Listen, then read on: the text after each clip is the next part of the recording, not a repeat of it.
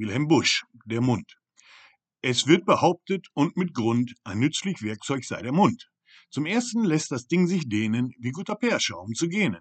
Ach, Gretel, wenn du dieses musst, tu es im Stillen und mit Lust. Zum zweiten, wenn es grad vonnöten, kann man ihn spitzen, um zu flöten.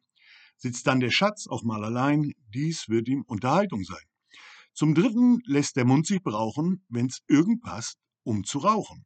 Dies kannst du deinen guten Gatten, der darum bittet, wohl gestatten. Zum vierten ist es kein Verbrechen, den Mund zu öffnen, um zu sprechen. Vermeide nur Gemütserregung, sprich lieber sanft, mit Überlegung. Denn mancher hat sich schon beklagt, ach hätte ich das doch nicht gesagt. Zum fünften, wie wir alle wissen, so eignet sich der Mund zum Küssen.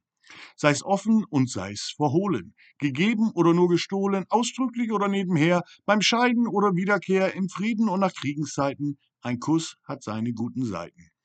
Zum Schluss jedoch, nicht zu vergessen, hauptsächlich dient der Mund zum Essen. Gar lieblich dringen aus der Küche bis an das Herz die Wohlgerüche. Hier kann die Zunge fein und scharf sich's nützlich machen, und sie darf.